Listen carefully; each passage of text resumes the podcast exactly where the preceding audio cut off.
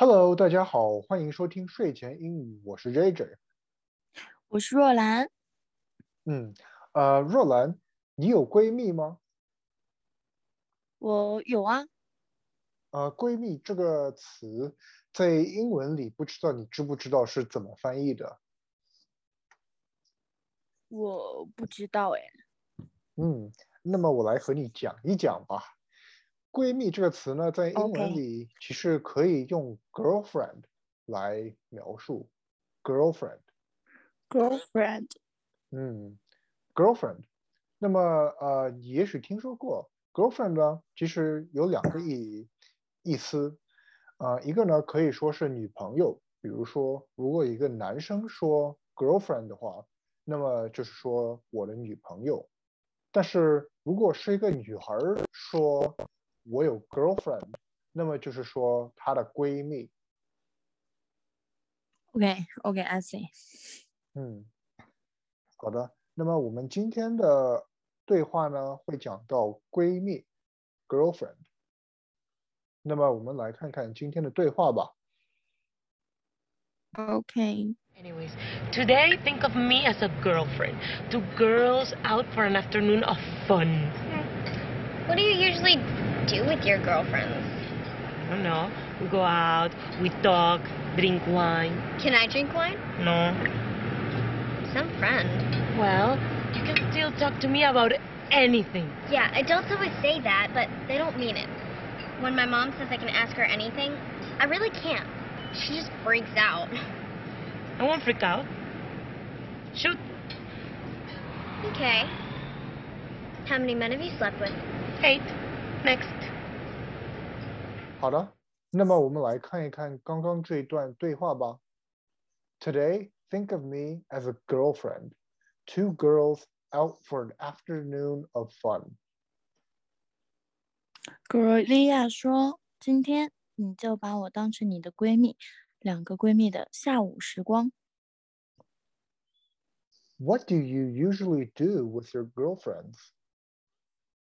Alex 说：“你通常都和闺蜜干些什么呀？” I don't know. We go out, we talk, drink wine. 格罗利亚说：“我想想看，嗯，我们一起逛街啊，聊天，喝酒。” Can I drink wine? Alex 说：“我能喝酒吗？” No. 格罗利亚说：“不能。” Some friend. Alex 说：“还说把我当成闺蜜呢。” Well, you can still talk to me about anything. 格罗利亚说：“倒是我们能聊天啊，你什么话都可以和我讲。” Yeah, adults always say that but they don't mean it. When my mom says I can ask her anything, I really can't. She just freaks out.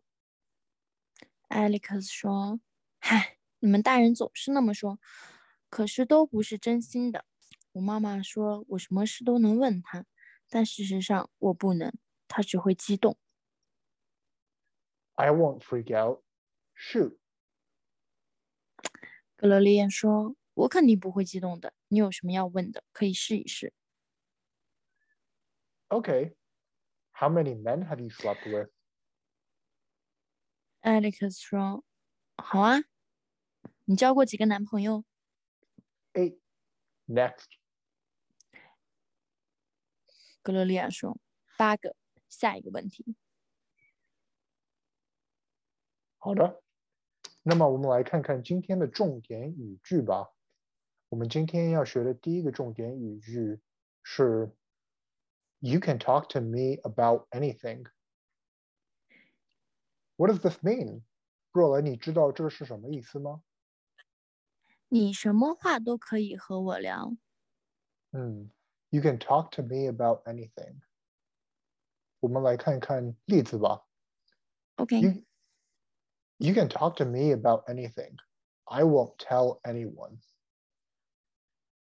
你什么话都可以和我聊，我不会告诉任何人的。 You can talk to me about anything. I won't tell anyone. 你什么话都可以和我聊，我不会告诉任何人的。 I am here today to help you. You can talk to me about anything. 我今天是来帮你的，你什么话都能和我说。 I am here today to help you. You can talk to me about anything. 我今天是来帮你的，你什么话都能和我说。好的，我们今天要学的第二个重点语句是 freak out。若兰，这个是什么意思呢？ freak out，激动、大惊小怪。嗯，freak out。